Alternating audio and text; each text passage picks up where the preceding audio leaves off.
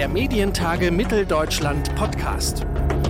Herzlich willkommen zu einer neuen Ausgabe unseres Medientage Mitteldeutschland Podcasts. Zu Gast bei uns im Podcast ist heute Dr. Andrea Gurt vom Bundesverband Digital Publisher und Zeitungsverleger, kurz WDZV. Mit ihr wollen wir heute unter anderem über steigende und sinkende Auflagen, E-Papers und Marktforschung sprechen. Mein Name ist Claudius Niesen und ich sage Hallo und herzlich willkommen zu unserer heutigen Ausgabe und Hallo und herzlich willkommen, Andrea Gurt. Ja, guten Tag, Herr Niesen, ich grüße Sie. Frau Dr. Gurt, hat die Corona-Krise die Zukunftschancen der Zeitungsverlage erhöht oder verringert? Nun, also gerade die Corona-Krise hat eigentlich so schwer sie für die Verlage äh, tatsächlich sich selbst gestaltet hat, weil sie natürlich vor mannigfaltigen Herausforderungen organisatorischer Art standen. Aber in journalistischer Hinsicht hat sie eine unglaubliche Dynamik bei den äh, Verlagen entfaltet. Das eine ist der Umstand, dass binnen kürzester Zeit die Nachfrage nach wirklich vertrauenswürdigen Quellen, nach einer verlässlichen Berichterstattung über die Krise enorm zugelegt hat. Also die, die digitalen ähm, Portale der Zeitung haben bis zu 80 Prozent Zuwachsraten zu verzeichnen. Ähm, das ging in sehr schneller Zeit, sehr, in sehr kurzer Zeit sehr enorm in die Höhe.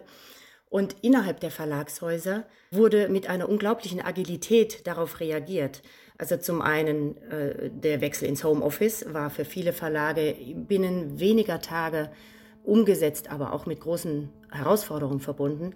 Aber die Nachfrage nach, äh, nach ihren Leistungen hat sie gepusht. Es wurden Formate aufgesetzt, es wurden neue kreative äh, Formen an die Leserinnen und Leser weitergegeben, die in dieser kurzen Zeit äh, sonst, glaube ich, nicht möglich gewesen wären. Und wir hören das auch aus den Verlagshäusern, dass, dass es einen Boom gab, einen, einen Push innerhalb der Häuser, die die Digitalisierung und die weitere Entwicklung wirklich vorangetrieben hat. Bei vielen Zeitungen ist ja dennoch die gedruckte Auflage, die geht weiter in den Keller. Die digitalen Angebote, das sagten Sie ja auch schon, erreichen äh, inzwischen äh, oft oder sehr oft einen steigenden Absatz. Können denn die Zuwächse die Verluste inzwischen ausgleichen? Also zunächst würde ich bei den äh, Printauflagen nicht von in den Keller gehen äh, sprechen. Davon sind wir tatsächlich noch entfernt. Wir haben über 15 Millionen tägliche äh, Gesamtauflage der Zeitungen äh, gedruckt. Das ähm, ist tatsächlich so, dass wir einen, einen, in, einen Rückgang dieser Auflagen erleben. Also im letzten Quartal sind das in etwa 4,7 Prozent Rückgang. Aber wir verzeichnen eben auch bei den E-Paper-Auflagen einen, ein Plus von 20 Prozent, im, sowohl im zweiten als auch im dritten Quartal 2020 äh, haben wir da ein Wachstum von über 20 Prozent bei den E-Paper-Auflagen. Das ist eine Entwicklung, die sich in dieser, in, in dieser Richtung seit Jahren verstetigt. Wir haben einen Rückgang bei den Printauflagen. Wir haben im gleichen Atemzug einen, eine Steigerung der digitalen Reichweiten. Bei den Vertriebserlösen können die digitalen E-Paper-Verkäufe und auch die Paid-Content-Angebote der Verlage, die Abo-Modelle, äh, das noch nicht kompensieren. Also äh, sprich, wir haben einen, eine wirtschaftliche, eine Deckungslücke sozusagen. Ähm, wir haben selbst äh, Verlage gefragt, was glaubt ihr, ähm, in welchem Zeitraum der Rückgang der Printerlöse durch das Wachstum der Digitalerlöse kompensiert werden kann. Und gut die Hälfte der Verlage äh, geht davon aus, dass binnen fünf Jahren da tatsächlich eine, eine Kompensation stattfinden kann. Ja? Also dass die digitalen Erlöse so weit steigen, dass die Rückgänge im Printbereich ähm, aufgefangen werden können. Aber wir dürfen tatsächlich nicht vergessen, dass die, die Printauflage, die gedruckte Zeitung ist nach wie vor das wirtschaftliche Rückgrat der Verlage.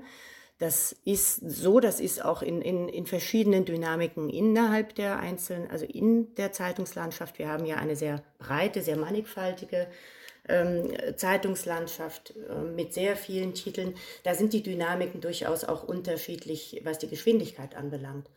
Aber etwa 10 Prozent der Verlage ähm, sind jetzt schon komplett auf digital, also ihre Prozesse, ihre Strukturen, ihre Angebote richten sie auf Digital First aus. In etwa äh, drei Jahren wird bei 80 bis 90 Prozent der Verlage das digitale Geschäft das sein, wo sie ihre, ihre äh, Prozesse aufsetzen, ihre äh, Angebote aussteuern. Also das ist eine, eine, ein sehr struktureller Wandel, der mitten im Gange ist. Ich frage mal ganz naiv, warum wachsen denn die Umsätze bei den digitalen Angeboten? Nun, wir, wir erleben, wir haben eine, eine Studie gemacht, ganz aktuell, die einfach die Leser auch mal fragt, die, E-Paper-Leser, ähm, was, was, was, was gefällt euch besonders? Also wie sie, wie, warum, warum lest ihr digital? Was ist das, was euch da besonders lockt? Und wir stellen fest, dass Leserinnen und Leser heute eine Vielzahl von Quellen nutzen. Ähm, und die nutzen sie über verschiedene Ausspielungskanäle. Das hat sich sehr deutlich gewandelt, das Mediennutzungsverhalten. Und dem ähm, tragen die Zeitungen mit ihrem sehr viel breiter gewordenen Angebot eben Rechnung.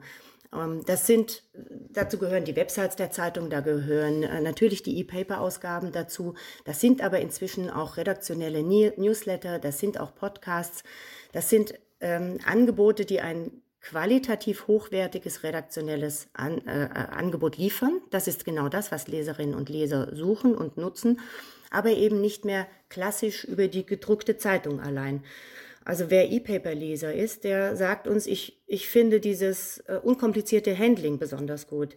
Ich möchte äh, zu jeder Zeit, in jeder Situation an, angemessen auf die Nutzungssituation, die ich gerade habe, ein Angebot ausgespielt bekommen. Und das bekomme ich eben über die digitalen Angebote ähm, geliefert. Das kann mal der schnelle Blick auf eine Überschrift äh, auf dem Smartphone-Display sein. Das kann die ausgiebige Zeitungslektüre am Abend sein. Aber durch das veränderte Nutzungsverhalten ähm, müssen auch Zeitungen, und das tun sie auch, die Bedürfnisse der Leser einfach vielfältiger bedienen. Und da geht die Richtung hin, da geht der Weg hin. Das, das, das ist ein, ein Angebot, was nachgefragt wird und wofür die Leserinnen und Leser auch zunehmend bereit sind zu bezahlen. Also die, die Zahlungsbereitschaft ist tatsächlich ähm, ein Thema, wo wir auch durch Corona merken, da, da tut sich was. Das ist eine, eine höhere Zahlungsbereitschaft, die wir feststellen können und insbesondere bei jüngeren Zielgruppen. Gleichzeitig habe ich mich da gefragt, äh, gerade während der Corona-Krise sind ja viele Verlage, ähm, was ihre Digitalangebote betraf, nochmal nach draußen gegangen und haben mit besonders niedrigen oder fast schon manchmal kostengünstigen oder kostenlosen Angeboten mhm. versucht, auf, äh, ja, ich sag's mal salopp, Neukundenfang zu gehen. Ist das nicht eigentlich eine kontraproduktive Vorgehensweise, wenn man doch auf der anderen Seite zeigen will, wir haben hier qualitativ hochwertige Inhalte, mhm. für die lohnt es sich auch Geld auszugeben?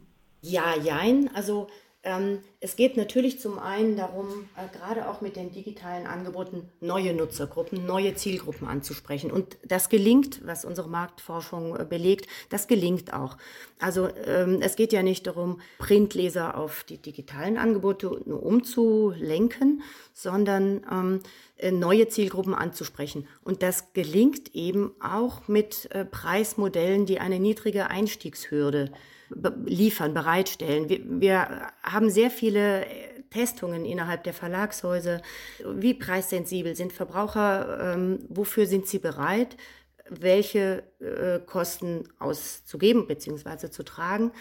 Da, da, da, ist es durchaus so, dass viele Verlage ähm, experimentieren mit sehr, sehr günstigen Einstiegshürden, aber die Conversion-Rate, also diese, die, die Wandlung in dauerhafte Abonnenten, diese Raten, die sind sehr gut. Also das ist innerhalb der Corona-Zeit gelungen, diese Conversion-Rate deutlich zu steigern.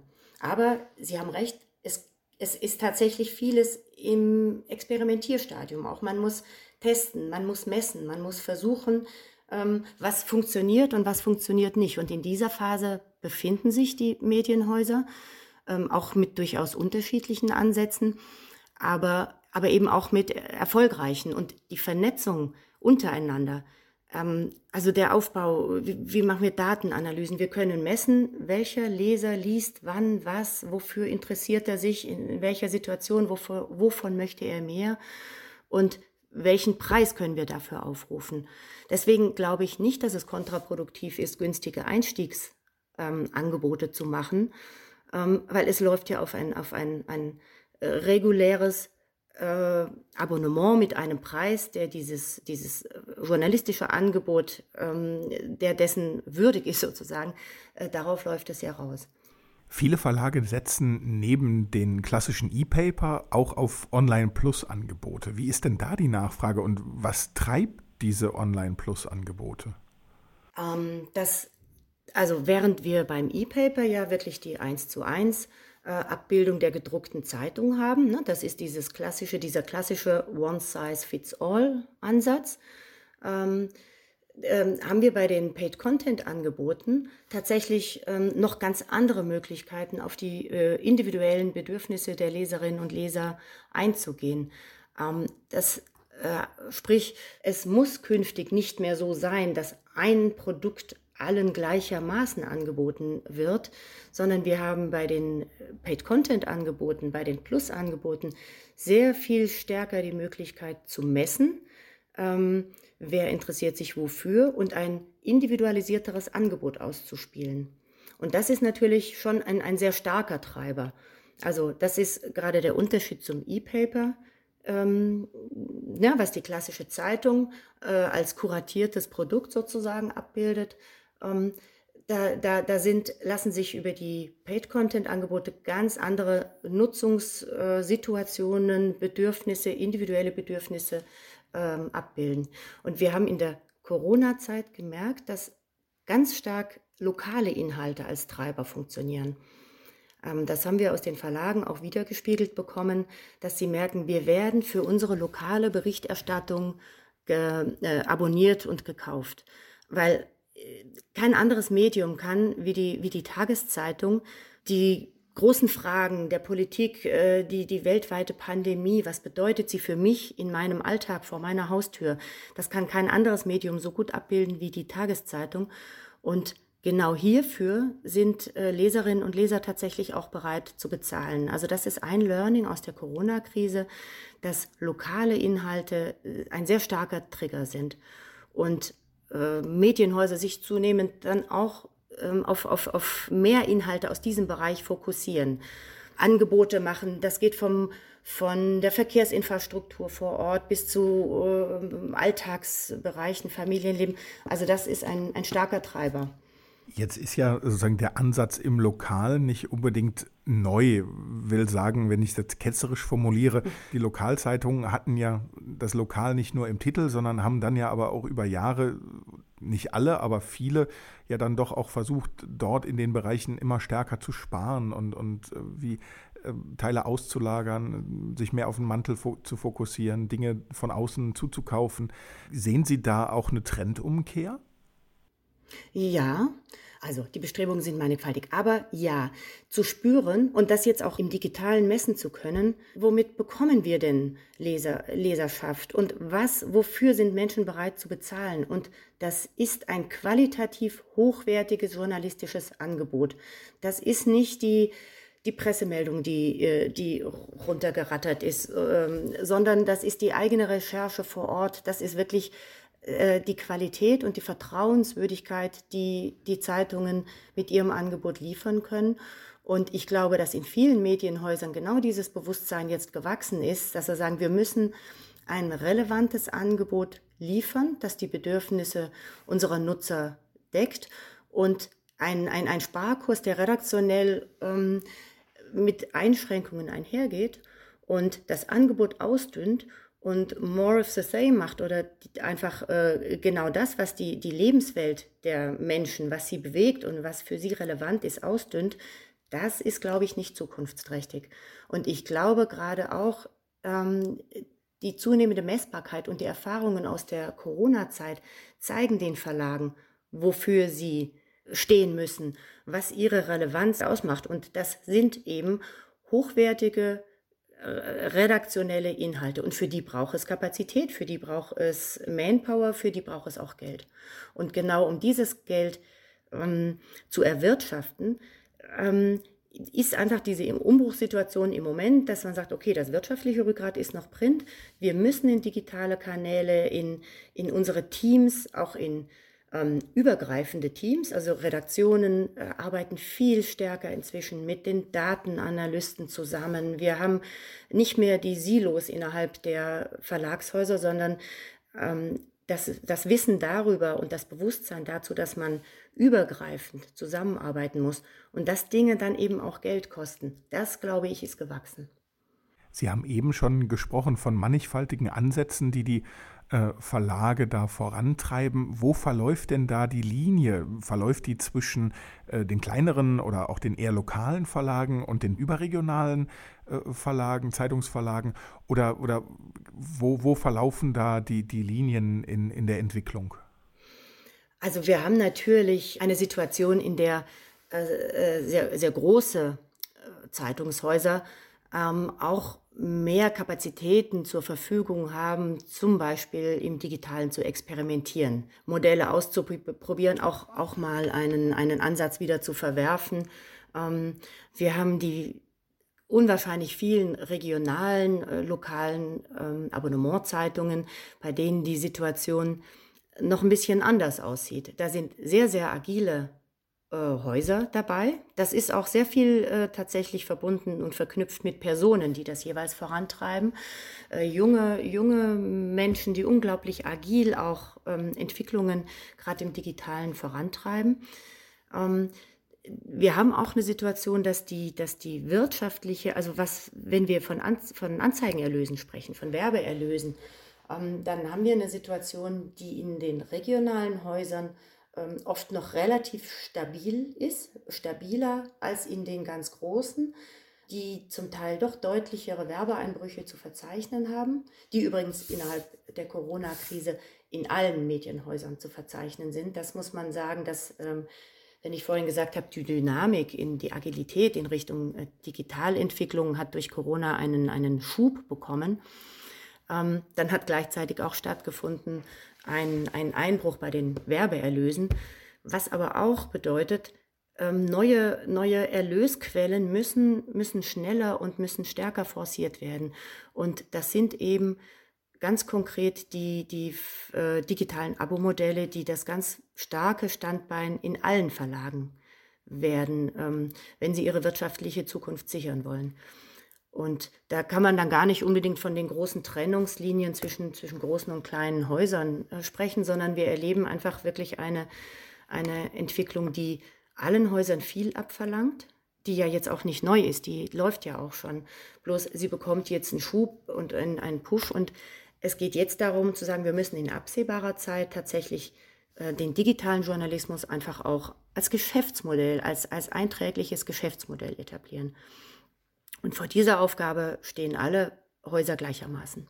Sagt Dr. Andrea Gurt vom BDZV hier bei uns im Podcast der Medientage und ich sage vielen herzlichen Dank für das Gespräch. Ich würde mich außerdem sehr freuen, wenn wir Sie als Zuhörerinnen und Zuhörer unserer Podcast-Episoden in nicht mal mehr einem Jahr, nämlich am 1. und 2. Juni 2021 persönlich in Leipzig begrüßen dürften, um dort gemeinsam mit uns zu diskutieren und ins Gespräch zu kommen bei der nächsten Ausgabe der Medientage Mitteldeutschland. Informationen rund um die MTM 21 und unsere Early Bird Tickets gibt es auf unserer Webseite medientage-mitteldeutschland.de. Streichen Sie sich also gern schon mal den 1. und 2. Juni 2021 rot im Kalender an. Bis dahin hoffe ich darauf, dass wir uns weiterhin hören und zwar immer donnerstags überall da, wo es Podcasts gibt. Und wenn Sie unsere bisherigen Folgen nachhören wollen, dann geht das auch wieder über unsere Webseite medientage-mitteldeutschland.de oder in jeder Podcast-App Ihres Vertrauens. Mein Name ist Claudius Niesen und ich sage vielen Dank fürs Zuhören und bis zum nächsten Mal. Der Medientage Mitteldeutschland Podcast.